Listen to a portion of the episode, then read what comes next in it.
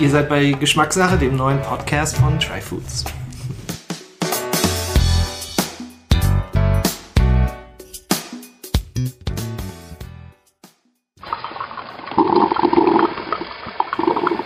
Das zischende und blubbernde Geräusch einer Kaffeemaschine und der dazugehörige Geruch von frisch gebrühten Kaffee sind für mich ganz starke Kindheitserinnerungen. Kaffee begleitet mich quasi mein ganzes Leben. Spätestens seit der Jugendzeit trinke ich es täglich. Es gibt, glaube ich, kein anderes Getränk, das ich so oft und regelmäßig zu mir nehme. Und deshalb freue ich mich umso mehr, heute im ersten Podcast von Geschmackssache, dem neuen Podcast von Try Foods, über Kaffee zu sprechen. Und das tue ich auch nicht alleine, sondern ich habe mir dafür zwei Gäste, zwei Experten rund um das Thema Kaffee dazugeholt. Und das ist zum einen die Nadine, Nadine ähm, Heimann von Flying Roasters und der Philipp Reichel vom Café 9. Hi. Schön, dass ihr da seid. Ich freue mich, ähm, mit euch ein bisschen über Kaffee zu sprechen. Und wir wollen es heute in zwei Teilen machen. Äh, Im ersten Teil möchte ich ganz gerne mit euch über Anbau, Ernte und äh, Röstung sprechen. Also alles, was passiert mit dem Kaffee, solange er noch in der Hand der Profis ist, sage ich mal. Und im zweiten Teil wollen wir dann mehr über die Kundenseite sprechen oder Konsumentenseite. Das heißt, wie kaufe ich Kaffee ein, wie kann ich ihn zubereiten, wie schmeckt Kaffee und wie finde ich meinen Lieblingskaffee. Aber natürlich möchte ich erstmal von euch erfahren, von euch beiden, ähm, ein bisschen mehr, wer ihr seid und besonders auch, wie ihr zum Kaffee gekommen seid. Mhm. Ja, also du hast ja schon gesagt, mein Name ist Nadine Heimann und ich bin ähm, Teil ähm, von Flying Roasters, einer kleinen Spezialitätenrösterei aus dem Wedding in Berlin. Und ähm, wir kaufen alle unsere Kaffees direkt von kleinen bäuerlichen Kooperativen ein. Ähm, alle Kaffees sind bio, mit denen wir arbeiten. Ja, und dann rösten wir die bei uns auf unserem Gießenröster. Und wie bin ich zum Kaffee gekommen? Du hast gerade gesagt, du trinkst das schon fast dein ganzes Leben. Ich habe relativ spät angefangen. Ich bin nämlich eigentlich klassische Teetrinkerin. Okay. Ja, und dann habe ich angefangen zu promovieren und dann ging es nicht mehr ohne Kaffee. Und dann war schnell klar, dass ich das mit der Uni doch bleiben lasse, weil Kaffee ist so ein tolles Produkt und es hat mich so geflasht. Und dann habe ich mich immer mehr damit beschäftigt. Ja, und dann bin ich so bin ich im Kaffee gelandet und mich interessiert vor allen Dingen so die sensorische Seite daran. Ne? Also welche geschmacklichen Facetten gibt's im Kaffee und so weiter. Und ich war vorher auch schon viel so in sozialen Bewegungen unterwegs. Und daher ist natürlich auch so ein bisschen der Ansatz von uns entstanden und die Idee, direkt mit ähm, kleinen Produzenten zu arbeiten und sozusagen deren Leben irgendwie auch mit dem Kaffeehandel zu verbessern. Ja, und mittlerweile gibt es uns seit ungefähr sechs Jahren und ähm, es macht immer noch Spaß und es ist immer noch eine spannende Reise jeden Tag. Ich war gerade ähm, in Guatemala und Honduras auf Produzenten kooperativen Besuch. Genau, und das ist jeden Tag spannend und neu und toll. Super, da wollen wir natürlich gleich noch ein bisschen mehr drüber hören, über deine Erfahrungen im Ursprung. Ähm, aber kommen wir da erstmal noch zu Philipp. Magst du dich auch noch mal kurz vorstellen und wie du zum Kaffee gekommen bist? Sehr, sehr gern. Mein Name ist Philipp Reichel. Danke, dass ich da sein darf. Ich ähm, bin Betreiber des Café 9 beziehungsweise der Rösterei in der Markthalle 9 in Kreuzberg. Das seit ähm, sechs, sieben Jahren und seit drei Jahren eben auch die Rösterei. Ähm, dreisterweise noch das Isla Berlins auch, was ein Café ist mit den Prämissen der Kreislaufwirtschaft in Neukölln und auch in Mitte. Und dann auch bin ich der Organisator des Berlin Coffee Festivals. Sprich, ähm, habe mich so ein bisschen in diese ganze Thematik mit Kaffee über die ganzen Jahre reingefuchst, was auch daran liegt, dass ich in der Markt der Neuen gelandet bin, der der vermeintliche Ort für den Lebensmittelwandel in unserer Gesellschaft ist. Und deswegen ich da auch mit voller Passion natürlich drinstecke und auch damit daran arbeite. Ähm, mein Weg zum Thema Kaffee war eigentlich relativ klassisch durch die Gastronomie, dass ich natürlich mir ein bisschen Geld dazu verdient habe, in verschiedenen Restaurants und Cafés gearbeitet habe über die Jahre das war das eine. Und das andere war, dass dann eigentlich das so einen Knackpunkt gab und das ist auch nicht untypisch in unserer Welt, dass ich eigentlich für eine italienische Espresso-Firma gearbeitet habe und ähm, kennenlernen durfte, was die Unterschiede zwischen den verschiedenen Mischungen sind, von wegen Arabica Robusta. Dass man natürlich ähm, in dem Bereich, in diesem Kaffeebereich, sage ich mal, Mischungen hat von 50-50 oder 60-40 oder 80-20. Und das war damals für mich das erste Mal, dass ich realisiert habe, wie unterschiedlich Kaffee sein kann, auch wenn es vermeintlich diese altbackene Thematik des Kaffees ist. Aber das war für mich so faszinierend, dass ich gesagt habe, boah krass, ich will da mehr darüber erfahren. Und habe halt in dieser Zeit auch nicht nur eben Kaffee kennengelernt, sondern eben auch die ganze Maschinerie dahinter und die ganze mhm. Coffeeshop-Thematik. Und habe dann relativ schnell über die ganzen Jahre hinweg bei über drei, vier Kaffee-Hausprojekten mitgemacht, die mit aufgebaut, mit hochgezogen und mich halt immer um dieses Thema Kaffee gekümmert. Und bin dann, wie gesagt, in der Markthalle 9 gelandet und habe dort komplett mir dieses Thema Kaffee und die Kommunikation darum ähm, angezogen und genau mich da rein. Super. Äh, Philipp, ich habe auch gelesen, dass du Tontechniker warst und musste schmunzeln, als ich dann hier mein, mein zusammengeschustertes Studio äh, aufgebaut Das ist ja schön beim Podcast. Äh, Leute draußen, ihr könnt, was ist schön, aber ihr könnt es nicht sehen. Ich, äh, ich habe ja so ein paar paar Tücher aufgehängt in unserem Büro. Mir schlecht als recht. Und, äh, aber deswegen musste ich lachen, als ich dann gelesen habe, dass du Tontechniker bist. Alles gut. Ich finde ehrlich gesagt ähm, schwarze Moltontücher besser als Eierschalen. Deswegen. Wunderbar. Super. Nadine, äh, oder ich habe euch beide ja auch gebeten, ähm, einen Kaffee mitzubringen, äh, dass wir natürlich auch Kaffee äh, trinken wollen hierbei, während wir über Kaffee sprechen. Was hast du uns denn eigentlich hier mitgebracht? Ja, das ist ein Kaffee aus Kolumbien, den du auch sehr gut kennst, aus dem Set. Und ähm, ich habe den deshalb mitgebracht, weil ich war ja gerade lange unterwegs. Und ähm, das ist jetzt sozusagen die neue Ernte. Ähm, die ist in der Zwischenzeit angekommen, als ich weg war. Und ich wollte die selber so gerne nochmal intensiv probieren. Und ich dachte, das wäre ein guter Anlass. Und neue Ernten gefallen mir sowieso immer sehr gut, weil die so frisch und spritzig und voll da sind. Mhm. Ähm, ne, weil der Kaffee verändert sich auch natürlich ein bisschen übers Jahr. Ähm, ist ein Naturprodukt und ähm, genau. Und ich hatte noch das, das Arrival-Sample probiert, bevor ich gefahren bin. Ne, der Kaffee kommt in Hamburg an und dann bekommen wir nochmal ein Sample geschickt, was wir probieren und sagen, ja, das ist es. Und ich hatte den aber noch nicht sozusagen in der neuen Produktionsröstung, also wie der tatsächlich dann an die Kunden rausgeht, probiert. Und deshalb habe ich das sofort gegriffen und dachte, das probieren wir heute Vormittag mal. Und jetzt haben wir ihn aus einer Aeropress. Ne? Mhm, genau, ja. genau. Und was sagst du Finde ich gut, gefällt mir gut. also es ist schön karamellig, hat eine schöne Zitrussäure und ähm, eine schöne Süße. Also mhm. Super rund und ausbalanciert, mag ich gerne. Mhm. Freue ich mich. Ja. Also mir kommt ja, wie gesagt, wir haben ja, ich habe ja ein Kaffeeset mit Try Foods. Ähm, hier kommt er mit spritziger vor. Ähm, das meinst du gerade durch die Frische? Ja, mhm. genau. Das hat auch was mit der ganz, ganz frischen Ernte zu tun. Natürlich ist jede Ernte auch mal ein bisschen anders. Ne? Wir kennen es von allen Produkten. Ähm, der Apfel ist nicht jedes Jahr gleich, die Tomate vom gleichen ist nicht jedes Jahr gleich. Das verändert sich ein bisschen und dieses Jahr gefällt mir aber gerade diese spritzige Säure total ja. gut und die ist schön eingebunden. Also es macht Spaß, den zu trinken. Und es ist natürlich auch was, das hat was mit, mit dem Herkunftsland, das ist Kolumbien zu tun ne? und mit der Höhenlage einfach, mhm. wo der angebaut ist. Genau, aber ich finde, haben sozusagen die Produzenten einen guten Job gemacht. Ja. wir, gehen, wir gehen da ein bisschen äh, drauf ein später, gerade vorhin im zweiten Teil auch das Thema Aromatik. Ähm, wir wollen jetzt auch noch ein bisschen mehr darüber sprechen. Du hast schon äh, Ursprung ja angesprochen, der kommt jetzt aus Kolumbien.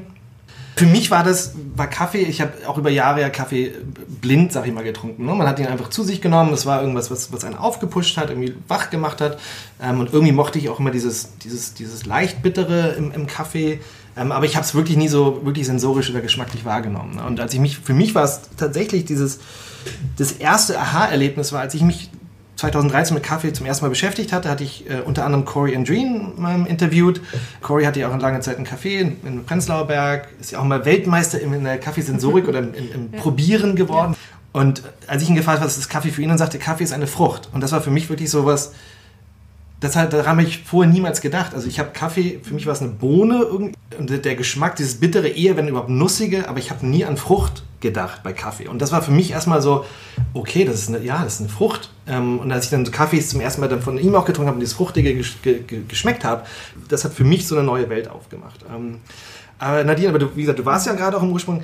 Erzähl uns doch, gib doch mal ganz kurz einen Überblick ähm, von, der, von der Frucht. Was passiert dann, bis, bis, bis der Rohkaffee, sag ich mal, aus dem Ursprung verschifft wird. Was sind so da die wichtigen Schritte in der, in der, im Anbau und der Ernte? Mhm. Genau, also du meintest ja, Kaffee ist eine Frucht und genau deshalb hört es sozusagen nicht bei der Ernte dieser Frucht auf, weil ähm, damit könnten wir hier in Deutschland nicht viel anfangen. Denn da ist ja natürlich noch eine Hülle drum, um die Kaffeebohnen, die in dieser Frucht drin liegen. Da ist eine Hülle drum, da ist Fruchtfleisch dran. Und damit muss man natürlich irgendwas machen. Ich habe hier mal ein paar Sachen mitgebracht. Ich kann das kurz zeigen, weil im Wesentlichen gibt es zwei große Dinge, die passieren nach der Kaffeeernte. Und das, was wir hier sehen, ich versuche es mal zu beschreiben, oder du kannst dir das mal angucken. Ähm, Reicht mal Philipp auch eine hier? Ähm, das ist eine Variante sozusagen, eine der großen Varianten der Aufbereitung, nämlich man erntet die Kaffeekirsche. Das sieht auch rot aus, ne? Das ist eine Kirsche. Er ist wirklich eine rot, rot runde Kirsche. Genau, und das wird halt geerntet. Ähm, in jeder Kaffeekirsche sind zwei kleine Kaffeebohnen drin, also das, was wir dann wirklich als Bohnen im, ne, in der Tüte haben. Und dann gibt es zwei Wege. Also entweder erntet man die Kaffeekirsche und legt sie danach ähm, zum Trocknen, idealerweise auf dem Trockenbett. Ähm, und das ähm, nennt sich dann ungewaschener Kaffee oder Natural. Das haben wir hier in der Hand. Ne? Das sieht man, da ist die Kaffeekirsche noch dran. Ja. Und es ist eingetrocknet. Jetzt sieht es so ein bisschen dunkel, schwarz aus, ne? weil es beim Trocknen kennen wir auch von Rosinen und so, ne? Genau, genau. Dass es dunkler wird. Das ist der eine Weg. Der andere Weg ist, ähm, wir entfernen die ähm, Haut und das Fruchtfleisch und waschen den Kaffee tatsächlich auch mit Wasser. Ne? Das fermentiert dann auch. Und waschen den mit Wasser und legen ihn dann erst zum Trocknen. Ne? Das Fruchtfleisch ist weg, dann sieht es eher so hell aus. Dann ist immer noch was drum, nämlich die Pergamenthaut. Und die, das ist dann der nächste große Schritt. Auch damit können wir in Deutschland noch nichts anfangen, ähm, außer wir kaufen uns eine große Mühle und eine große Anlage. Aber das macht mehr Sinn, das im Ursprung quasi alles zu entfernen. Ähm, also die Pergamenthaut oder auch hier bei dem Natural, ähm, wo ja noch die, ähm, alles dran ist, die ganze Frucht sozusagen, das muss natürlich entfernt werden vom Export. Der Kaffee wird getrocknet, damit er auch export- und lagerfähig wird. Ähm, sonst würde der schimmeln, was sehr unangenehm für alle ist. Mhm, ja. Genau, also der wird sozusagen nach der Ernte noch in mehreren Schritten aufbereitet, bis er dann letztendlich überhaupt ähm, exportiert werden kann. Und ähm, dann wird er ähm, ja, in Säcke verpackt, geht in den Container und wird dann verschifft in alle Welt. Daneben gibt es natürlich gerade, wenn man ähm, auf den Spezialitätenkaffeebereich guckt, ähm, ne, wo denn die Kaffees und die Aromen auch ein bisschen feiner werden und ein bisschen definierter. Das kann man mit Wein ganz gut vergleichen. Da gibt es natürlich viele Experimente und Varianten auch mit dieser Aufbereitung. Ähm, die dann auch nochmal den Geschmack sehr verändern. Zum Beispiel hier bei diesem Natural oder ungewaschenen Kaffee, der hier in der Kaffeekirsche noch drin ist. Das sind in der Regel Kaffees, die sehr schön viel Süße haben, viel Körper, viel Frucht auch. Ne? Der liegt natürlich auch länger in der Frucht. Ähm, während gewaschene Kaffees ähm, eher eine, ausgeprägtere Säure oft haben, die besser ähm, definiert und besser ähm, betont wird. Und man, man hat nicht so viele Nebenaromen sozusagen. Die sind sehr klar und alles, was der Kaffee mit sich bringt, ist sehr gut Ja. Herausgearbeitet Ja, ja. sozusagen. Ich meine, das war auch so eine Sache, die mir vorher auch nie bewusst war, wie viel ähm, Aufwand auch dieser Kaffeeanbau und die Aufbereitung dann vor allen Dingen ist. Also ich dachte immer, gut, man hat dann vielleicht irgendwie eine Bohne, die wird irgendwo geerntet, wie auch immer, und dann wird sie halt nach, in, nach Deutschland oder wo immerhin verschifft und da geröstet. Aber was diese, diese ganzen Schritte, das war mir überhaupt nicht bewusst. Und ich glaube, das hat ja auch ein Stück weit dann auch einfach mit Wertschätzung zu, zu tun oder zu sehen, dass, das, dass da sehr viel Arbeit dahinter steckt. Aber lass uns doch noch mal ganz kurz über die Pflanze sprechen. Also es gibt ja auch ganz unterschiedliche Sorten von, von Kaffeesträuchern, ähm, ähnlich wie, wie vielleicht beim Wein. Obwohl ich da auch in meinen Gesprächen unterschiedliche Meinungen gehört habe, wie wichtig das ist, die Sorte, jetzt die speziellen Sorte. Philipp, vielleicht was, was, was, was ist da bei dir, was ist, wenn du, wenn du über Kaffeepflanzen und Sorten denkst, was, was ist da für dich wichtig? Ähm, Gibt es so eine Sorte, wo du sagst, boah, das ist die, immer die beste Sorte? Ähm, Nadine, unterbrich mich gerne, wenn ich was Falsches sage. Ähm, grundsätzlich habe ich für mein Verständnis ähm, und auch für, für mich als Rösterei, wenn ich äh, um, mir Gedanken um die Sorten mache, dann mache ich mir natürlich Gedanken um die Varietäten. Und die Varietäten bedeutet für mich zu verstehen, aus welchem Land welche Varietäten kommen, weil natürlich jedes Land hat unterschiedliche Gegebenheiten. Das liegt an der Erde, das liegt an der Anbauhöhe, das liegt natürlich auch am Klima. Das heißt, eigentlich machen gewisse Varietäten für gewisse Ursprungsländer Sinn. Das heißt, eigentlich ist es für mich wichtig zu wissen, okay, diese Varietät kommt zum Beispiel aus Brasilien. Nehmen wir an, zum Beispiel der klassische Bourbon-Kaffee, wo ich auch weiß, ja klar, das ist halt ein klassischer Brasilianer. Dann weiß ich als Kaffeerösterei oder als Kaffeemenschen automatisch, ah, okay, das wird ungefähr diese Geschmacksrichtung sein. Während aber klar ist, dass zum Beispiel ein, ein, ein Geisha-Kaffee, der eigentlich aus Äthiopien kommt, jetzt in Brasilien angebaut ist, vielleicht nicht unbedingt das richtige Land dafür ist. Auf der anderen Seite aber natürlich auch in den heutigen Tagen ganz viel experimentiert wird und da viel ähm, ja, mitgespielt wird. Aber eigentlich, wenn man über die Varietäten Varitäten redet, dann ist es schon immer davon abhängig, aus welchem Land es kommt, als erstes. Und als zweites ist ähm, natürlich, jede Varietät hat eine andere Geschmacksrichtung. Man kann schon ganz klar sagen, dass, dass, man, dass man eigentlich anhand der Varietäten auch sein Geschmacksprofil sozusagen entwickeln kann. Was ich auch ganz wichtig und spannend finde, auch für den sozusagen einfachen Konsumenten, ein Stück weit sich dafür zu interessieren. Klar kann man natürlich immer auch zu sehr ins Detail gehen.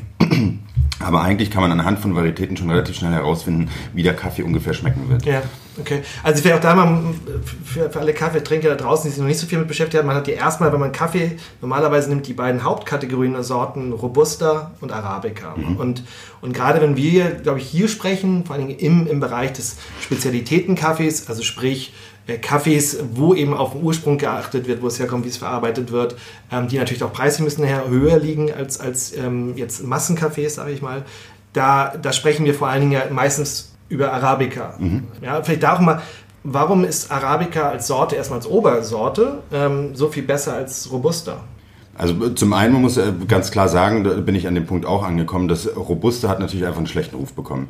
Robusta ist ein Kaffee, der grundsätzlich, so wie es der Name auch schon sagt, ein etwas simplerer Kaffee ist, weil er eben robuster im Anbau ist, weil er einen höheren Ertrag hat auf den Farmen und dadurch natürlich einfach auch wirtschaftlicher ist, wenn du so willst. Also sprich in der, in der Röstkultur als auch in der Anbaukultur. Während Arabica-Kaffees sind halt ähm, einfach sensiblere Kaffees, aber eben auch komplexere Kaffees. Weswegen natürlich der Spezialitätenmarkt sich mehr auf Arabica komplett konzentriert und fokussiert hat in den ganzen letzten Jahren und Jahrzehnten kann man eigentlich sagen. Aber eigentlich sind beide Varietäten komplett legitim. Um das auch vielleicht schon mal direkt reinzuschmeißen in, in die Runde, das ähm, Robusta ist eigentlich ein Thema, was wir uns immer mehr auch alle wieder anschauen müssen, weil wenn wir uns die Entwicklung des, mhm. des Klimawandels und der Welt, in der wir leben, anschauen, ist klar, dass Robusta ist eine Varietät, die eigentlich gebraucht wird, damit wir in den nächsten 50 bis 100 Jahren weiterhin auch Kaffee haben. Da findet auch ganz viel jetzt Kreuzung statt zwischen Arabica und Robusta-Pflanzen, um eben, um eben einen weiteren Ertrag von Kaffee zu ermöglichen. Ja. Ansonsten aber Arabica ist natürlich die vermeintlich bevorzugte Varietät von, vom, vom sozusagen Grundstamm des, des, des, des ähm, Stammbaums des Kaffees ähm, weil halt da einfach, wie gesagt, die Geschmacksbandbreite einfach so viel, viel größer ist. Ja. Aber das Absurde ist ja, dass selbst ich irgendwie als Kaffeemensch, ich meine, der, der Baum an, an Varietäten, den es gibt, allein in Arabica, ich meine, ich habe in meinem Leben bis dato vielleicht, weiß ich nicht, 20 verschiedene Varietäten verkostet, obwohl es davon hunderte gibt und ganz, ganz viele noch nicht mehr entdeckt worden sind und, und man noch nicht mehr verstanden hat, was, da ist, was das ist. Deswegen, eigentlich ist das gefühlt ein, ein, ein Fass ohne Boden, kann man so sagen. Ja, ja. Okay. Ich finde es sehr schön, diese, ob, ob, das die Geschichte nun stimmt oder nicht, oder ob es ein Mythos ist, aber dass, dass ja die ganzen Arabica-Varietäten, die es jetzt mittlerweile auf der Welt gibt, alle von einem Sack Kaffee, äh, Bohnen, Früchten abstammen soll, der irgendwann mal aus Äthiopien rausgeschmuggelt worden ist äh, und dann zuerst wohl ähm, äh, auf die auf Bourbon, auf die Insel gebracht worden ist und von Niederländern, glaube mhm. ich, ja, irgendwie angebaut und dann sich mehr und mehr in der ganzen Welt verteilt hat. Aber das, dass es da dann irgendwie auch sozusagen einen gleich, gleichen Ursprung gibt, während in Äthiopien, ja das, das Heimatland des Kaffees, wo, wo die Kaffeepflanze ja ursprünglich herkommt, ähm, ganz unterschiedliche äh, Varietäten oder die man oder Mixe, die man gar nicht so richtig zuordnen kann und dann sehr große Vielfalt gibt. Wie ist denn das für euch jetzt oder gerade für dich, Nadine, ähm, wenn wir vor allem über, über die, die Herkunft jetzt auch sprechen, Ursprung? Ähm, du bist ja vor allem in Zentralamerika unterwegs. Also ist das so eine Region, die dir da besonders am Herz auch liegt? Ähm, oder wie kommt das, dass, ähm, dass da vielleicht so ein gewisser Fokus bei dir oder bei euch liegt? Ich glaube, das ist so ein bisschen Zufall, weil ähm, wir sind Teil von einem größeren Rösternetzwerk, das nennt sich Roasters United.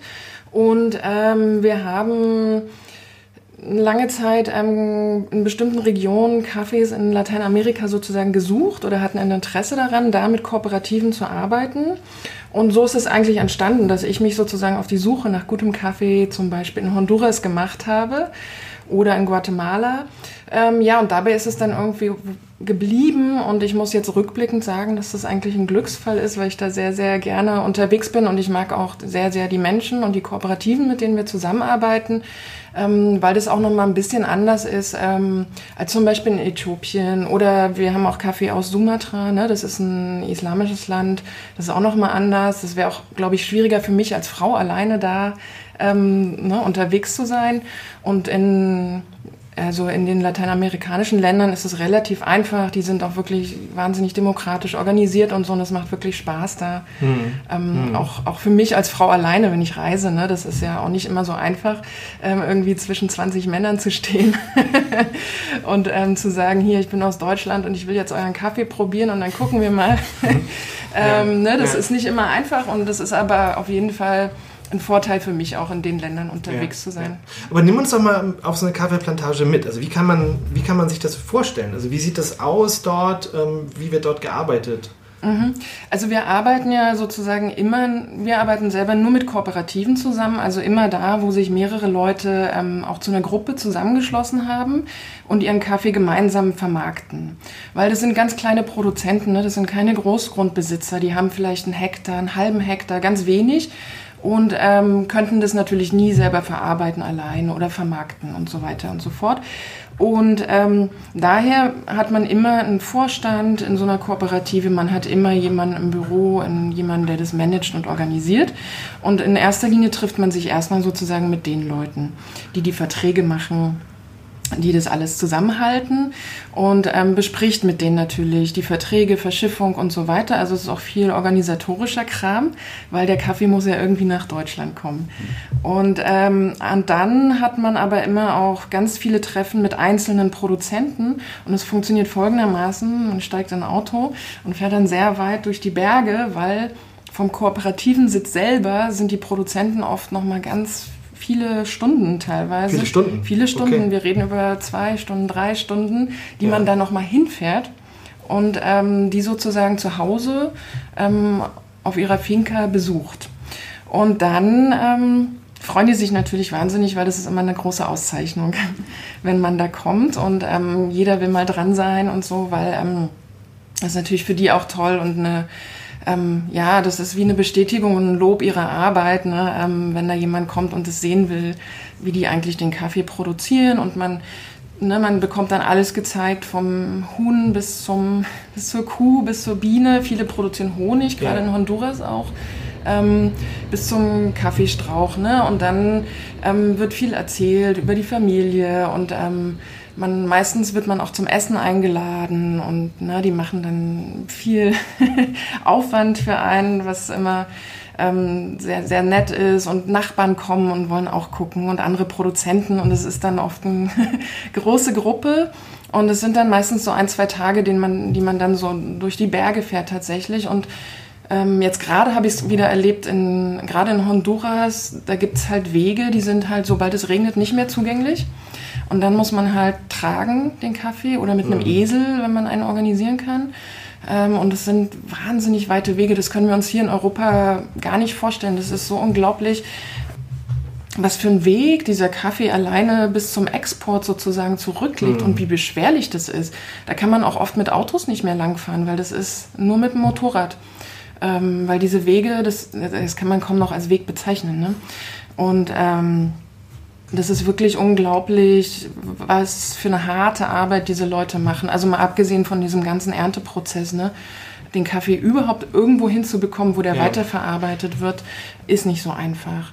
Genau, und das macht man halt hm. ganz viel. Man, das heißt, nur ganz kurz, ich da, also ja. die, die Kaffeebauern, die Einzelnen, die haben, haben ihre Parzellen, wo sie einen halben Hektar mhm. sowas selber anbauen die sind dafür verantwortlich für den Anbau und für die Ernte und bringen dann die, die Kaffeekirschen zur Kooperative, richtig? Mhm. Da gibt es unterschiedliche Modelle. Okay. Also die Leute, die zwei, drei Stunden weit weg wohnen, die verarbeiten selbst auf der Finca. Ne? Also die machen zum Beispiel so einen Natural, einen ungewaschenen Kaffee draus oder waschen den auch selber und trocknen selber, weil die Wege wären zu lang. Ja.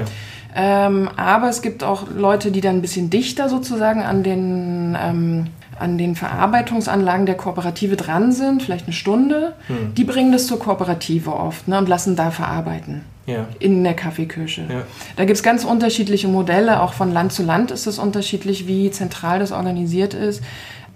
Und wie ist es, also eine von beiden, was ist, was ist gerade beim, beim Anbau und bei der Ernte wichtig, wenn wir jetzt reden äh, über einen qualitativ hochwertigen Kaffee? Also was ist da der Unterschied, wenn jetzt mal sage, ich mache einen guten Kaffee, wie arbeitet der anders im Anbau und der Ernte als jemand, der nur auf Masse setzt. Also ich meine, wie wir schon vorher voreingehend gesagt haben, Kaffee ist eine Kirsche, ist eine Frucht.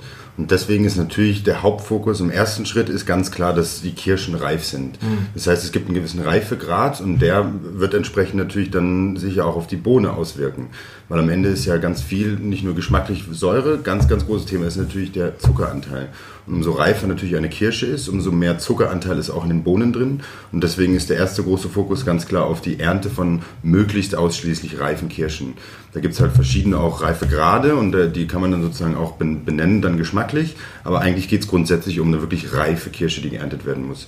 Und dann im nächsten Schritt ist natürlich nach dem, nach dem Pflücken, auch gerade nach dem einzelnen, möglichst mit der Hand gepflückten Kaffee, weil man muss ja auch verstehen, dass Kaffee wächst ja in, in verschiedenen Phasen an den Sträuchern. Das heißt, es kann sein, dass in einem Strauch manchmal halt reife und auch unreife Kirschen dran sind. Und deswegen ist es eigentlich maschinell kaum machbar, dass man sagt, man zieht sozusagen komplett alle Kirschen runter oder wie jetzt bei einem Olivenbaum zum Beispiel einfach alles runterzuschütteln. Das, das macht qualitativ einfach keinen Sinn, weswegen es total wichtig ist, eben einzelne Kirschen zu pflücken, möglichst eben mit der Hand. Und dann im nächsten Schritt ist es ganz klar natürlich alles sofort einfach eine Zeitfrage, weil umso länger natürlich die Bohnen in den Kirschen bleiben, umso mehr wirkt sich das natürlich geschmacklich dann auch auf die Bohnen aus.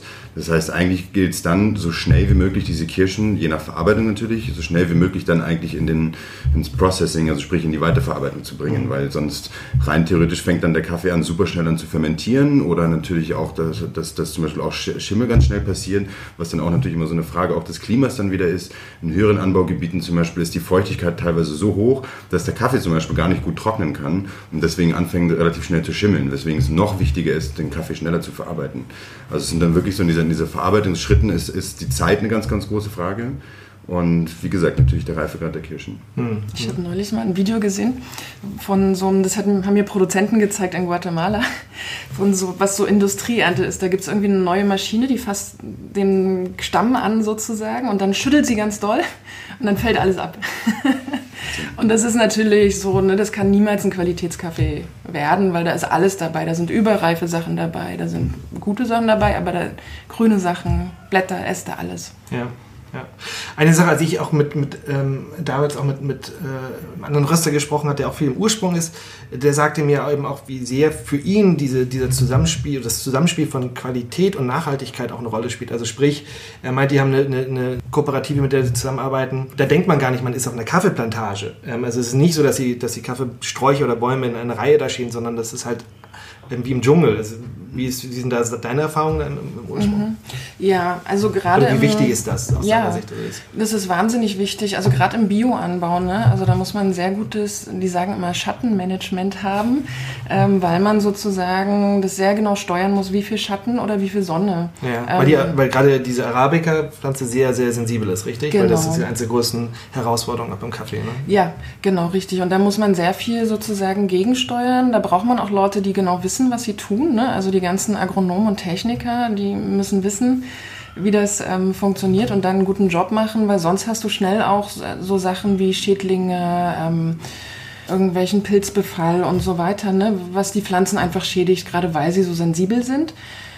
Genau, also das muss gut klappen und ähm, ja, also das gibt, das ist ein Grund dafür, warum das so divers ist sozusagen auf Kaffeefeldern. Der andere Grund ist natürlich auch immer, also wir sehen in der Regel überall, ähm, gerade bei kleinen Produzenten immer auch Bananen, Jucker und so weiter. Und das ist wahnsinnig wichtig, einfach um die Familie zu ernähren. Mhm. Und das ist auch, ähm, ist natürlich immer gut, irgendwie divers zu produzieren und nie in Monokultur, aber das hat auch wirklich einen ganz knallharten Grund, weil in der Regel sind es nicht gerade reiche Leute, die Kaffee produzieren, sondern die müssen auch mal in harten Zeiten dann davon leben. Hm, ja. Total, was, was auch, glaube ich, ganz, ganz wichtig immer wieder zu verstehen ist, und das ist auch für, für mich eigentlich oder für uns die wichtigste Arbeit, ist zu vermitteln, dass hinter diesem Produkt stecken so viele Menschen, so viele Familien, wo ganz klar ist, es ist ein eigentlich soziales Produkt.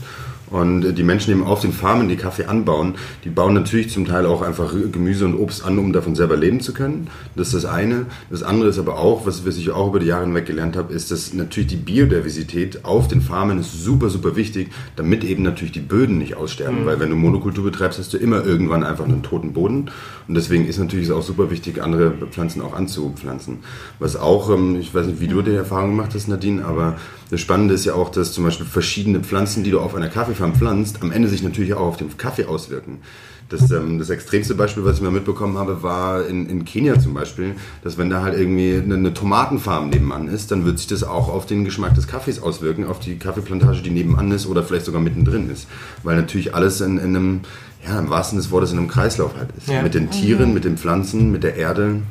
Tiere sind auch wichtig, ne? weil ähm, für einen Bio-Kaffee brauchst du Dünger und für Dünger brauchst du Tiere.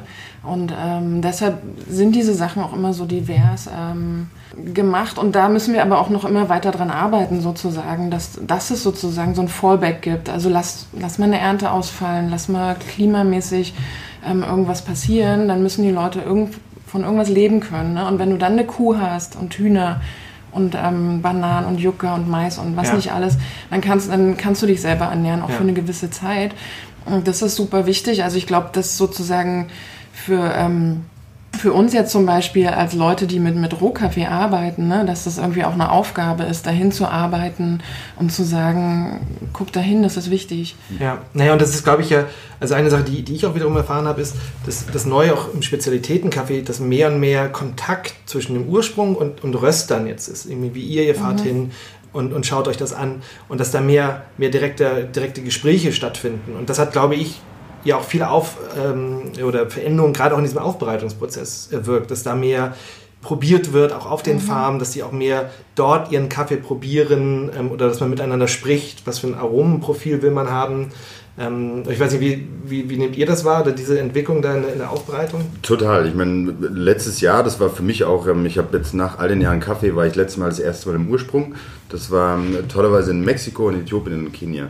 Ähm, Und für mich war einer der, der größten, im positiven wie negativen Schockmomente war eigentlich, in Mexiko unterwegs gewesen zu sein und, und Farmer und, und, und auch Kooperativen zu besuchen mit denen eine Verkostung zu machen, ihre eigenen Kaffees. Und das ist wirklich immer noch nicht unüblich, dass die das erste Mal in der Form ihre eigenen Kaffees verkostet haben. Das heißt, die leben eigentlich von Kaffee, aber wissen eigentlich gar nicht, was geschmacklich in dieser Tasse steckt. Was übrigens auch, das finde ich auch mal ganz wichtig, das zu unterstreichen und verständlich zu machen, die meisten Anbauländer von, von Rohkaffee bzw. vom Kaffee haben eigentlich keine Kaffeekultur in dem klassischen Sinne, weil Kaffee eigentlich dort erst kultiviert worden ist. Wie wir ja vorher schon gesagt haben, Kaffee kommt eigentlich aus Äthiopien. Das heißt, in den ganzen Ländern wie jetzt Brasilien, Guatemala, Honduras, Mexiko, da wurde Kaffee erst äh, hingebracht und ist im Verhältnis, wenn du so willst, eigentlich ein total junges Gewächs und noch eine junge Kultur. Weswegen eigentlich so eine klassische Kaffeekultur dort auch eigentlich nicht herrscht im Sinne des Konsums, Ja. dass die Leute wirklich selber Kaffee trinken. Das ist in Äthiopien zum Beispiel extrem. 60 Prozent der Bevölkerung, ähm, äh, Entschuldigung, über 60 Prozent des Kaffees, der angebaut wird in Äthiopien, wird selbst konsumiert. Das ist natürlich in den Ländern wie, wie in, in Südamerika und Zentralamerika ganz anders. Aber für uns ist natürlich das Wichtige als Röstereien und eben auch gerade hier als, als Vermittler des Thema Kaffees, auch den, den Anbauländern und den Farmern zu vermitteln, was Kaffee eigentlich ist, wie er schmeckt und was eben die Unterschiede, Unterschiede sind, egal ob es beim Pflücken ist oder eben beim Anbau. Das heißt wirklich dieses Verständnis und auch diese sozusagen Fachkenntnis, die wir haben, eigentlich den Farmern auch zu vermitteln. Ja. Da würde mich aber interessieren, also gerade vielleicht bei dir, Nadine, wenn du jetzt dahin reist und, und ihr dann mit den Farmern sprecht und den Kooperativen sprecht und ihr redet über Qualität, also wie sehr kommst du dir auch manchmal dann davor, der Besserwisser oder ist das manchmal so ein Problem, wo du sagst, jetzt kommt, ne, jetzt kommt der Europäer, die Europäerin und sagt euch, äh, was ihr tun müsst. Also wie, wie ist das dein Verhältnis Ja, ja. mit dem? Also da hast du recht, es ist natürlich immer eine Gefahr und was, irgendwas, was man nicht will, so paternalistisch irgendwie jemand anderem was zu erklären. Deshalb ähm, halten wir uns da erstmal sehr zurück. Was einfach zu erklären ist und was wir machen, ist der Preis. Ne? Also wir zahlen einen relativ hohen Preis ähm, für den Rohkaffee, 2,75 Dollar pro Libra. Ähm, Was ist das? das das Pro Libra? pro Libra ist ungefähr ein Pfund. ja. Ähm, 2,75 pro Genau, Pfund. das sind dann ein bisschen über 6 Euro pro Kilo. Das ist unser Mindestpreis, den wir zahlen. Und das ist in der Kaffeewelt ein sehr, sehr guter Preis. Das muss man einfach sagen. Ja, vielleicht dafür ganz kurz, weil Kaffee ist ja ein Produkt, was an der Börse auch gehandelt wird, wo es einen Börsenpreis gibt. Wo, wo liegt der ungefähr so ein, für so einen Massenkaffee? Ganz Ist das? traurig bei ungefähr 1 Dollar pro Libra im Moment. Also dreimal. Absurderweise, das muss man immer wieder sagen, absurderweise, auch absurderweise, dass die Börse eigentlich den, sozusagen den Maßstab setzt für diese Preiskultur in, in Rohkaffee. Und dieser, dieser Preis, der an der Börse gehandelt wird, bezieht sich ja auch auf den gesamten Rohkaffeemarkt weltweit. Wo man auch allein schon damit beginnen kann, dass jedes Land hat unterschiedliche mhm. Gegebenheiten von Lebensstandards als auch natürlich von Anbau. Ja, genau. Das wäre genau der Unterschied. Mhm. Das halt, ich sag mal, wenn ich einen Industrie-Massenkaffee kaufe, der, der, wird an der Börse wahrscheinlich gehandelt worden sein mhm. und so eingekauft worden sein zu diesen Preisen. Mhm. Spezialitätenkaffee, ihr beide habt da ja nichts mit zu tun, sondern ihr kauft euren Kaffee anders ein. Genau, wir kaufen den anders ein. Das ist natürlich immer noch ein kleines Segment sozusagen mhm. in der Welt und der Industriekaffee, Commodity Market, das ist natürlich das Gros an Kaffees, was weltweit gehandelt wird. Aber ähm, trotzdem glaube ich auch, dass man auch mit kleinen Segmenten ein bisschen was verändern kann. Und was natürlich, also ne, dieses Preisargument ist natürlich auch ein Argument für die Produzenten, weil die wissen natürlich, wo der Weltmarktpreis liegt. Ja. Und wenn wir sagen, okay, wir zahlen euch das und das mindestens, wenn ihr noch Qualitäten steigert und ja. so weiter, zahlen wir auch mehr. Das ist natürlich ein wahnsinniger Anreiz, weil eigentlich erst sozusagen in dieser Region, die wir zahlen, fängt es eigentlich erst an, wirklich nachhaltig zu werden, weil vorher oft die Produktionskosten einfach den Verkaufspreis locker übersteigen. Und da fängt es an, auch für die Produzenten natürlich interessant zu werden. Mhm. Und wenn man sozusagen diesen Preisanreiz gibt, dann darüber kann man natürlich einfach Qualität auch erklären, weil wir sagen, okay, für diese Preise brauchen wir aber das und das. Wir brauchen bestimmte Qualitäten. Ähm, ne? Wir brauchen einen Kaffee, der komplex ist. Und wir haben eine bestimmte Idee von dem, was in der Tasse sein soll und wir können gemeinsam daran arbeiten. Mhm. Und ich versuche immer zu erklären und zu sagen, okay, wenn wir sozusagen von euch einen schlechten Kaffee bekommen, dann haben wir in der Rösterei einen schlechten Kaffee und wir können ihn nicht verkaufen, weil wir haben nicht das Publikum dafür. Und dann haben wir alle ein Problem. Dann habt ihr ein Problem, mhm. weil wir werden wahrscheinlich im nächsten Jahr keinen Kaffee mehr kaufen können, weil wir immer noch Kaffee haben. Und wir haben ein großes Problem, weil wir irgendwie einen schlechten Kaffee da haben, den wir nicht loswerden oder auch nicht loswerden wollen, weil wir einen bestimmten Qualitätsanspruch haben. Ne? Und das ist eigentlich relativ gut verständlich sozusagen, ähm, wo wir hinwollen mit der Qualität. Und dann ne, dieses, ja, wir wollen denen irgendwie nicht alles vorschreiben und erklären. Also die haben ein eigenes Interesse daran, gute Qualitäten zu produzieren, weil sie natürlich mit uns als guten Partner arbeiten wollen und auch müssen, um überleben zu können. Ne? Und ähm, auf der anderen Seite versuchen wir natürlich gemeinsam immer auch irgendwie dazu zu lernen, ne? also Cupping-Workshops zu machen mit den Jugendlichen. Mhm. Ähm, zum Beispiel in Äthiopien haben wir letztes Jahr einen Kompost-Workshop gemacht. Ähm, ne? Also wir versuchen auch immer uns weiterzuentwickeln, auch qualitätsmäßig und Anreize zu geben. Und ja, das ist dann eher so ein gemeinsamer Weg. Also man muss dann gar nicht mehr so viel sozusagen erklären. Und wir arbeiten natürlich auch nur mit Kooperativen zusammen, die selber ein gewisses Know-how haben. Also das brauchst du ja auch, um Qualitäten ja. zu produzieren. Ja. Und da gibt es natürlich Leute, ähm, also gerade so im agronomischen, technischen Bereich, die, die wissen unglaublich viel. Also von denen lerne ich natürlich auch total viel und lass mir immer wieder neue Sachen erklären, was super spannend ist. Also Stichwort Schattenmanagement. ja, also das ist Wahnsinn, was die Leute wissen. Ja. Und da muss man dann nicht so sehr von oben herab, weil das will man natürlich vermeiden. Genau, da genau. hast du recht. Ja, ja. ja, also wir reden hier genau über Qualitätskaffee und, und ähm, von Qualität bedeutet ja, dass da äh, Aromatik in dem Kaffee drin ist, dass da Geschmack drin ist. Und, und wir haben jetzt ja vor allem über erstmal die Pflanze gesprochen und dieser Geschmack entsteht ja zum einen, also es hat eine Grundaromatik oder eine bestimmte Richtung kann von der Sorte erstmal kommen, dann eben wie er angebaut wird, wie du schon sagst mit den Tomaten, also da kommt Aromatik rein, wie er dann aufbereitet wird, Stichwort, du hast über dieses Natural oder Ungewaschene, das ist eher intensiverer Geschmack, fruchtiger meist, mhm. so fast so ein Sirup. Wir haben, wir haben einen Kaffee mhm. von euch, der erinnert mich immer an Rittersport rum. Also diese, also bei so Rosinen, also ne, so dieses, ja, dieses rummige, rosinige, ähm, oder man hat einen gewaschenen, wo es ein klarer ist. Mhm. Und das finde ich halt so spannend, wie sich die Aromatik dann so langsam aufbaut und wie man da ja auch spielen kann dann. Ne? Man nimmt vielleicht einen Kaffee, eine Sorte mit einer bestimmten Richtung, die vielleicht geschmacklich geht und bereitet den anders auf, sodass dann noch ein anderes Geschmacksprofil dazukommt und das, das ist ja super spannend und da passiert ja schon viel. Im Ursprung, jetzt wollen wir aber dann als nächstes über die Röstung sprechen weil da passiert natürlich geschmacklich dann auch nochmal viel. Also einer, ein Röster sagt, dass sie, es sei die Königsdisziplin beim, beim, äh, beim Kaffee. Aber Philipp, vielleicht kannst du kurz erzählen, als, als Röster, was, was passiert denn genau, wenn ich jetzt den Rohkaffee habe, der aus dem Ursprung gekommen ist und ich ihn jetzt röste? Also was, was passiert mit dieser Kaffeebohne? Das Erste, was natürlich passiert, ist, dass wir eigentlich, das sind so die Schritte, die wir, jetzt, um es grob zusammenzufassen, ähm, beim Rösten machen, ist als erstes trocknen wir den Kaffee aus, der, im ersten Schritt des Röstens sozusagen, weil der Kaffee hat immer noch eine gewisse Grundfeuchtigkeit, meistens so zwischen 12 und 14 Prozent, je nachdem, wo, wo der Kaffee herkommt. Das heißt, in der ersten Phase trocknen wir den aus Und in der zweiten Phase, natürlich durch die Hitze und durch die Flamme, je nach, nach Röstung und auch nach, nach ähm, Röstart sozusagen, trocknen wir den Kaffee erst aus und dann geht es darum eigentlich unter anderem, und das ist auch der wichtigste Teil des Kaffees, die Maillard-Reaktion, sprich den, die Zuckeranteile des Kaffees sozusagen herauszuarbeiten und das in eine Balance zu bringen, weil natürlich in dem Kaffee steckt eben alles mögliche an Geschmack drin. Die, die, ich sag mal, die oberflächlichen Geschmacksrichtungen sind natürlich bitter, sauer, süß und vermeintlich noch Umami kann man noch dazu nehmen immer. Ähm, Habe ich das vergessen? Nee. Aber salzig, Prinzip aber salzig ist salzig. Äh, genau, kann man natürlich auch. Wahrscheinlich weniger, ne? Würde ich jetzt eher außen vor lassen. Mineralität vielleicht? Ja. Genau, aber diese im Prinzip diese vier, fünf Geschmacksrichtungen mhm. versuchen wir auszuarbeiten, da eine Balance zu finden. Natürlich auch immer abhängig davon, wo der Kaffee herkommt. Weil wie zum Beispiel jetzt ein, ein, ein Kolumbianer zum Beispiel, hier wollen wir auf jeden Fall ein Stück weit diese Säure und diese Fruchtigkeit und Spritzigkeit noch beibehalten. Während bei einem Brasilianer zum Beispiel, was dann wiederum auch von der Anbauhöhe abhängig ist, die werden alle ein bisschen niedriger bei dem Meeresspiegel angebaut. Das hat zur Folge, dass ich da eher immer die, die nussigere Seite von Kaffee habe und das sozusagen versuche hervorzuheben. Also wirklich je nachdem, wo der Kaffee herkommt, ich verschiedene sozusagen Ideen habe, was ich mit dem Kaffee anstellen will.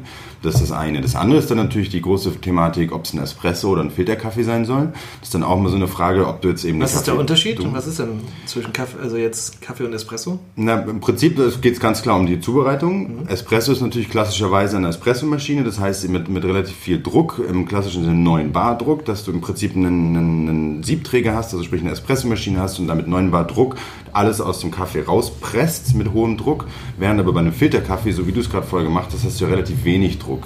Klassischerweise, wie es früher bei der Oma war und jetzt auch heute wieder beliebt ist, ist natürlich mit dem Handfilter, wo du wirklich einfach nur Wasser auf den Kaffee gibst und das äh, alles sozusagen durch das Durchlaufen über einen relativ langen Zeitraum rauslöst. Und da ist es halt so, dass wir natürlich bei einer dunkleren Röstung geht es eher darum, mehr sozusagen diese Karamellnoten. Ja, und, okay, also für, für, Espresso röstet man eigentlich immer tendenziell dunkler. Tendenziell dunkler, genau. Und Filter tendenziell heller. Genau. Also heller und dunkler bedeutet länger oder beziehungsweise heißer? Oder wie ist, oder beides? Beides. Also es kann so oder so sein. Aber ich meine, du kannst natürlich auch alles ähm, beeinflussen durch zum Beispiel allein schon die Zeit. Ja. Du kannst natürlich auch relativ sozusagen ähm, mit einer schwachen Flamme, sage ich mal, rösten, aber trotzdem total lange rösten. Dann bekommst du genauso einen dunklen Espresso hin, wie wenn du mit ganz, ganz viel Hitze röstest. Mhm. Genau, im Prinzip Espresso oder Filter, das sind so die zwei Klassiker, obwohl heutzutage auch, und das ist natürlich das Spannende, dass man da so viel experimentieren und spielen kann. Es gibt natürlich jetzt eine Generation auch an Röstereien, die auch extrem hell rösten und trotzdem aber auch als Espresso zubereiten. Was am Ende natürlich auch, und das ist vollkommen legitim, auch in unserer Gesellschaft, wo wir alle ja immer noch merken, dass das, das, das Verhältnis zu Kaffee ist eigentlich immer noch die klassische, vermeintlich bittere sozusagen Geschichte des Kaffees Wobei aber auch das Spannende ist natürlich, dass Kaffee gerade als Getränk, aber auch grundsätzlich als, als Rohstoff, ist halt alles immer Geschmackssache. Deswegen finde ich es auch vollkommen legitim, dass es halt Kaffees gibt, die extrem spritzig und sauer sind, wo es auch legitim ist für mich, dass es Kaffees gibt, die extrem bitter und extrem ja, karamellig sind, die, die halt auch einfach eine Geschmackssache sind. Ja, ja. Ich habe auch mit Leuten gesprochen, ähm, Röster, die schon sehr lange dabei sind, äh, so jemand wie Andraschko vielleicht in, in Berlin, der gerne dunkler röstet, ähm, aus dieser Tradition kommt. Und dann gibt es natürlich, gerade in Berlin, diese die große Welle der, der Spezialitäten, Röster ja auch, die tendenziell sehr hell rösten. Mhm. Ähm, ich habe mal von The Barn mal einen Workshop mitgemacht, die tendenziell hell rösten. Mhm. Der, da sagte dann der, der Röster, ja, wenn ich zu dunkel röste, dann schmeckt ja alles gleich verbrannt. Also ne, eine verbrannte Bohne schmeckt, egal was für einen Ursprung ich habe, was für eine Sorte her, schmecken die alle gleich. Kommt so und der Andraschko mal sagte, nee, also er kann mit dieser Säure nichts anfangen. Ja? Ähm, das, das ist kein Kaffee für ihn. Ja? Ähm, du sagst, es gibt nichts ist richtig oder falsch, aber vielleicht ihr persönlich könnt ihr sagen, wo ihr da steht in diesem Continuum. ja, das ist. Also für mich ist einfach zu beantworten. Ich liebe Filterkaffee. Also alles, was irgendwie als Filterkaffee kommt, ähm, finde ich spannend und lecker und ähm, trinke ich eigentlich fast ausschließlich, wenn ich es mir aussuchen könnte. Allerdings arbeite ich ja in einer Kaffeerösterei und ich bin zuständig für die Qualitätskontrolle. Das heißt, ich muss auch wahnsinnig viele Espresso probieren. und ich kann, es gibt immer Schattenseiten in einem ja, Job, es gibt ne? immer Schattenseiten. und ich, ne, das ist irgendwie, also ich mag eigentlich kein Espresso. Und ich muss aber ganz viel probieren und dazu auch was sagen und das kann ich auch. Aber wenn ich es mir aussuchen könnte, würde ich eigentlich nur helle Filterkaffees trinken. Ähm, aber das kann man ja nicht immer. Wir haben auch eine ganze Bandbreite sozusagen an Espresso-Röstungen, die ich immer wieder probiere. Wenn ich aber Espresso trinke, dann als Cappuccino oder als Flat White. Und dann ist es ja eher so ein, wie so eine Süßigkeit, ne? weil das ist ja schon mit der Milch und so. Und da verändern sich viele Sachen nochmal sehr. Da mag ich zum Beispiel nicht so gerne so ganz spritzige ähm, Röstungen, ähm, sobald Milch dazu kommt. Mhm. Und da kann ich durchaus was anfangen mit einer relativ klassischeren, dunkleren Röstungen, weil dann hast du viel Schokolade, so ein bisschen was Puddingmäßiges und das mag ich total gerne. Mhm. Ne? Also sobald da irgendwie Milch ins Spiel kommt, ist das eine ganz andere Frage und ähm, finde für mich sehr, sehr unterschiedlich. Ja. Okay. Ich finde, ähm, das ist auch genau das wichtige Thema bei, dem, bei der ganzen Geschichte Kaffee und das finde ich auch immer wichtig, das zu verstehen. Espresso, wenn du so willst, als Espresso-Kultur kommt ja eigentlich eben auch aus Italien. Und da ist ja so, dass zum Beispiel, ähm, da ist eigentlich der vermeintlich beste Espresso ist der, wo die Crema so dick ist, dass der Löffel in der Tasse stehen bleibt. Die Crema ist sozusagen... Die Crema ist diese braune, wunderschöne cremige Schicht obendrauf. Wobei das noch nicht mal das Leckerste am Kaffee ist. Das Absurde, aber wie ich finde, und das dann, wie gesagt, ist dann auch eine Geschmacksthematik. Ein Espresso vom Verständnis her ist eigentlich immer dieser kräftige, im wahrsten des Wortes, Shot, den du trinkst, der halt so, so intensiv auch vom Geschmack ist, dass du eigentlich automatisch noch ein bisschen Zucker reinmachen willst, weil das eben so auch bitter ist und so kräftig ist. Das heißt, diese Espresso-Kultur kommt eigentlich aus diesem Verständnis, dass es halt was Kräftigeres ist und auch eher diesen Koffeinkick immer hat. Du hast zum Beispiel auch vorher gesagt, und Nadine lustigerweise ist auch dazu gekommen, dass es eigentlich mit dem Koffein losging. Dass natürlich Kaffee hat diesen Koffeinkick und diesen Wachmacher-Effekt. Wobei wir uns natürlich alle inzwischen viel mehr auch um, um diese wahnsinnige Geschmacksbreite von Kaffee kümmern, als um diesen Koffeingehalt. Für mich, ich meine, klar, ich, ich arbeite mit Kaffee tagtäglich, deswegen tangiert mich gefühlt Koffein nicht mehr so sehr. Aber für die meisten ist halt eigentlich Kaffee das Wachmachergetränk. Meine Frau kann keinen Kaffee nach 4 Uhr trinken, dann kann sie nicht schlafen. Also ich kann auch abends auch um 20 Uhr noch eintrinken.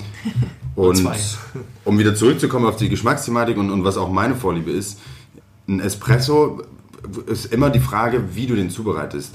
Für mich ist eigentlich auch ein Espresso in einem Cappuccino, finde ich das eigentlich viel spannender und schöner, wenn der Kaffee auch, also der Espresso durchzuschmecken ist durch die Milch, während wenn ich eine relativ helle äh, Espresso-Röstung in einem Cappuccino habe, dann denke ich mir, hätte ich jetzt lieber gerne irgendwie eigentlich als, als, als schwarzes Getränk getrunken, anstatt mit der Milch. Weil die Milch am Ende, das muss man ja auch verstehen, ist erstens ganz viel Süße, Milch hat ganz viel Zucker sozusagen Anteile und ist natürlich auch ähm, durch die durch ähm, die Mischung mit dem Kaffee ist es mir total wichtig, dass es durchkommt und auch eine gute Verbindung eingeht. Ja. Weswegen ich auch persönlich eigentlich eher dunklere Röstung für den Cappuccino, also sprich für mich Getränke bevorzuge, während für, für die schwarzen Getränke ich schon auch eher die helleren Geschichten spannender finde. Ja. Und das ist am Ende natürlich auch eine philosophische Frage, was du auch als, als philosophisch übertrieben, aber als, als Einstellung, als Rösterei auch, willst du sozusagen ausschließlich ähm, Origins, also sprich die, den Ursprung eines Kaffees repräsentieren. Das heißt am Ende vermeintlich heller rösten und wirklich sagen können, hey, das schmeckt nach Blaubeere und das schmeckt nach, nach wirklich das, was das mhm. Ursprung ist. Also man kann wirklich so sagen, dass je weniger oder kürzer ich röste, desto mehr bleibt von dem Ursprung, von dem Geschmacklichen äh, da. Kann man so sagen, ja. ja okay. Würde ich, ja, mhm. würde ich so sagen. Mhm. Und aber es ist natürlich für die meisten Kaffeetrinker ungewöhnlicher. Ne? Also ich, wenn man gewohnt ist, also wie ich auch, als meinen ersten Kaffee getrunken habe, der so spritzig war, ähm, man erwartet das ja erstmal nicht. Mhm. Ähm, wie macht ihr das? Also wie, wie oder habt ihr das Gefühl, okay, man muss erstmal Leute ranführen auch ähm, an, an bestimmte Sorten? Oder merkt ihr auch vielleicht, jemand fängt erstmal bei euch an und nimmt was Dunkleres, Geröstetes und, und arbeitet sich so hoch? Oder wie? wie? Und das ist hoch ist blöd, weil das, sich hoch. Ja, das hört sich an, als wenn das eine besser ist als andere. Aber dass man erstmal natürlich geschmacklich ja auch irgendwo erstmal was, was vielleicht trinkt, was man eher gewohnt ist im Kaffee. Und die meisten Leute sind ja eher auch wenn sie Filter, und das, ich glaube, das ist jetzt, wir können jetzt erstmal über Filter sprechen, weil klar, es, man hat einmal die, die Unterscheidung Espresso immer, oder fast immer dunkler geröstet, dunkler ähm, und Filter eigentlich immer erstmal heller geröstet. Aber in diesem jetzt Filterkaffee gibt es ja auch nochmal wieder eine große Bandbreite. Während der Massenkaffee ja schon meistens auch wiederum eher, eher auf der dunkleren Seite Filterkaffee geröstet ist, ähm, wo dann ja auch, jetzt sage ich mal, nicht unbedingt so Säure und sowas durchkommt, ähm, ist es ja in dieser Spezialitätenszene schon was anderes. Also wie ist es da bei euch die Erfahrung? Also wo holt ihr die Leute ab oder ja, also ich glaube, das ist ein guter Punkt, dass man immer erstmal so rausfinden muss, ne, wenn jemand fragt oder so, okay, wonach sucht die Person eigentlich gerade? Ähm, ne? was, was, was erwartet die Person von ihrem Kaffee? Und das kann wirklich ganz, ganz unterschiedlich sein, tatsächlich. Und ähm, also unsere Erfahrung ist so, also wenn man sich die Stammkunden anguckt, oder wir haben auch so ein Subscription-System, wie so ein Abo, ne, was jeden Monat kommt. Also es gibt Leute, die dann so ein halbes Jahr ähm, Kaffees probieren und die fangen dann auch tatsächlich erstmal bei den dunkleren Sachen an, aber das ist auch oft das, was wir empfehlen. Ne? Wenn die nicht wissen, fangt mal da an und dann können wir weiter gucken. Wir haben noch ganz viele andere Sachen, aber die werden dann ein bisschen spezieller. Und oft ist es dann so, so nach einem halben Jahr ähm, kommen die tatsächlich und sagen, okay, das würde ich jetzt mal probieren.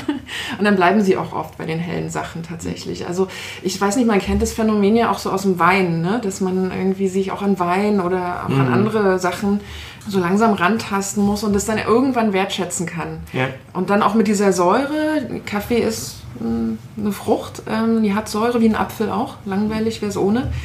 Damit die, ne, die kommen dann auch irgendwann mit dieser Säure klar, die da ist und auch durch die hellen Röstungen natürlich ein bisschen betonter wird, ja. ähm, die Fruchtsäure. Und das ist echt ganz witzig. Ich weiß nicht, wie es bei euch ist. Ihr habt ja wahrscheinlich auch ganz viele Stammkunden. Total. Ähm, auch ich, grundsätzlich sage ich immer, ich würde mir nie erdreißen, eigentlich einem, einem, Kunden vorzuschreiben, wie Kaffee zu schmecken hat. Mhm. Das ist alles immer eine Geschmackssache und jedem schmeckt alles irgendwie irgendwo anders. Allein zum Beispiel, das finde ich auch immer total spannend, aus welchem Land du zum Beispiel kommst, also sprich, wo du groß geworden bist, mit was für einer Küche du groß geworden bist und was dir einfach am liebsten schmeckt. Wir haben im, bei uns im Café 9 haben wir auch, ähm, was eine wunderbare Zeit war, wir haben angefangen mit Andraschko zu arbeiten in den ersten Jahren und haben seinen Espresso geröstet, ähm, ausgeschenkt, seine Espresso-Röstung. Und haben natürlich gemerkt, dass das in Anführungsstrichen funktioniert und die Leute mögen das. Und dann, als ich dann angefangen habe, den Kaffee selbst zu rösten für, die, für das Café, haben wir halt wirklich natürlich sukzessive dann sozusagen diesen Wandel stattfinden lassen und halt die Leute eben herangeführt. Das heißt, ja, das wir haben heißt, natürlich sukzessive Wandel auch mal ein bisschen heller zu rösten. Genau, also sprich, wir haben natürlich erstmal damit angefangen, was die Leute gewohnt sind. Und das finde ich auch total wichtig, das hat Nadine auch gerade ja schon gesagt, erstmal da anzufangen mit dem, was du gewohnt bist, was du auch sozusagen erwartest, um dann Stück für Stück halt zu zeigen, was noch möglich ist. Und ganz ehrlich, in den ganzen letzten Jahren, das, das zeigt sich auch, so wie gerade Nadine auch erzählt hat, dass Leute natürlich, sobald sie das Gefühl haben, dass sie halt verstanden haben, in Anführungsstrichen, dass sie sich dann auch in die nächsten Schritte ranwagen, an hellere Röstungen, an verschiedene Varietäten, an verschiedene Ursprungsländer. Ja. Und das funktioniert super gut. Wir haben inzwischen bei uns zwei Espressomühlen und wir haben inzwischen zwei verschiedene Filterkaffees im Ausschank und inzwischen ist die Balance halb-halb. Also sprich, wir haben wirklich so diese zwei, in Anführungsstrichen, Extremen. Das ist eine ist sozusagen der klassische Espresso, brasilianische Bohnen, eher die nussige Richtung, eher karamellig was eben auch gut für den Cappuccino funktioniert. Und dann haben wir aber auch einen Espresso, der halt Äthiopien und Guatemala ist, der halt eher auf der fruchtigen Seite ist ja.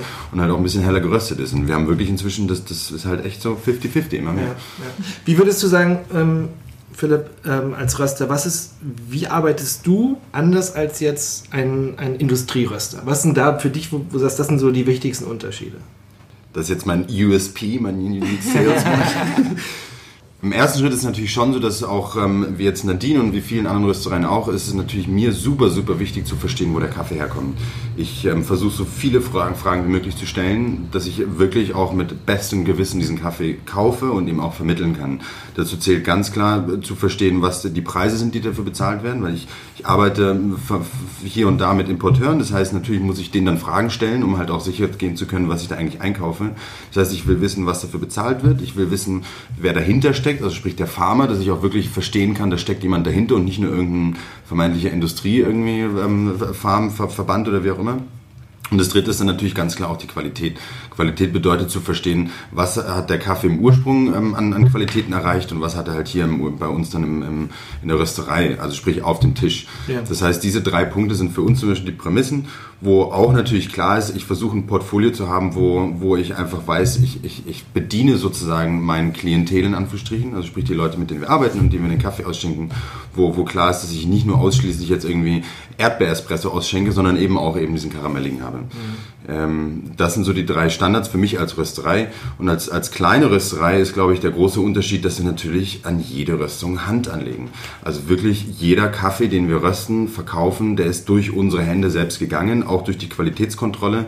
Sei es, dass ich irgendwie, ich meine, ich röste auf einem 12 Kilo Röster. Ich weiß nicht, wie groß euer ist.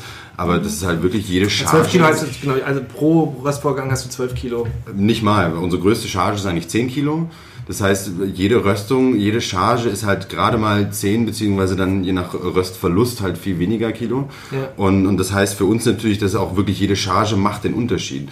Und das ist natürlich auch, das verstehen ja auch immer die wenigsten, Kaffee braun zu machen ist relativ einfach. Also wirklich den in so eine Trommel zu schmeißen und halt dann zu rösten, das kriegst du immer hin. Die eigentliche Schwierigkeit ist es, jedes Mal gleich zu rösten Und, und das ist natürlich unsere große sozusagen Herausforderung beziehungsweise vermeintliche Stärke, dass wir es hinkriegen, eben den Kaffee immer gleich schmecken zu lassen.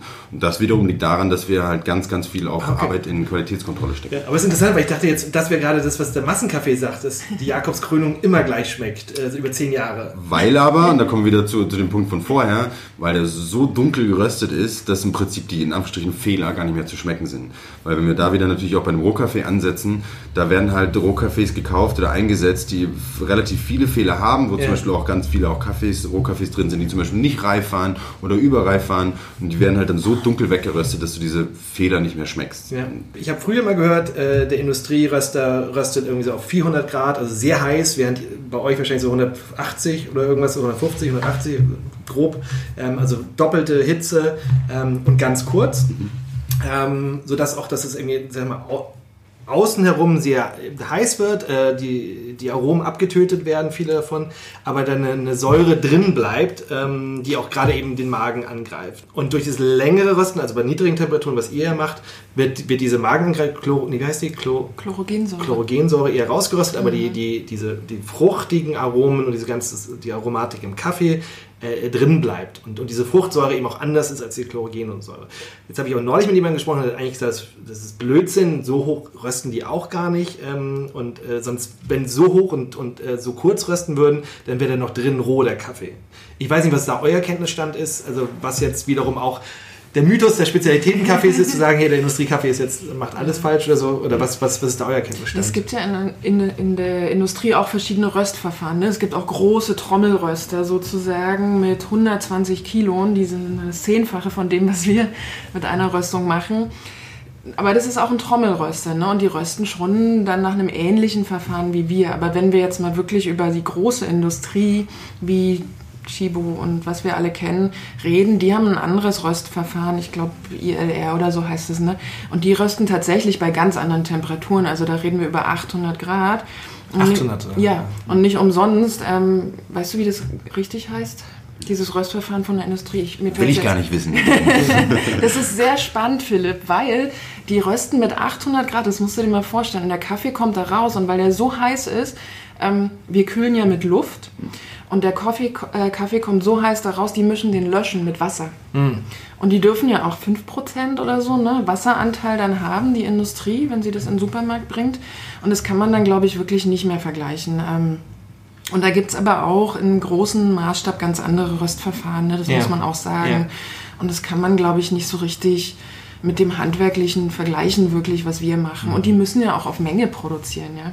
Ja, und, da gibt's, und jedes Prozent, und ich glaube, was mir auch gar nicht bewusst ist, ist wirklich, ich meine, es geht bei diesen Quantitäten um, um halbe Prozent oder ein Prozent. Mhm. Und das ganze Thema des Wassers halt, des ja. Einbrands, also der Wasserverlust, dem 10 bis oder 13 Prozent Wasser drin ist. Das heißt ja auch, ich kann weniger, ich kaufe mhm. Rohkaffee ein, äh, eine Tonne und habe dann am Ende, wenn ich ihn geröstet habe, 13 Prozent weniger.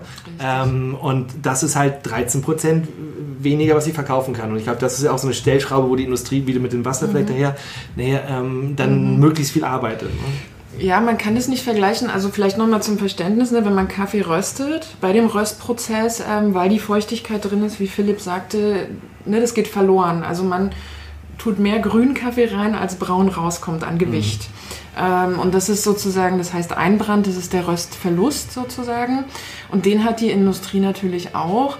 Aber die steuern da eben gegen, indem sie Wasser hinzufügen. Ähm, oder auch, die dürfen auch einen bestimmten Anteil von Fremdmaterial drin haben. Das wird natürlich bevorzugt in gemahlenen Kaffees mhm. verwendet. Stichwort auch Instant-Kaffee. Stimmt, Instant-Kaffee natürlich auch. Also sowas wie Stöckersteine, das hast du natürlich im Kaffee drin, weil das kommt aus der Natur und das landet einfach im Kaffee. Und in einem gemahlenen Kaffee sieht es ja am Ende keiner mehr.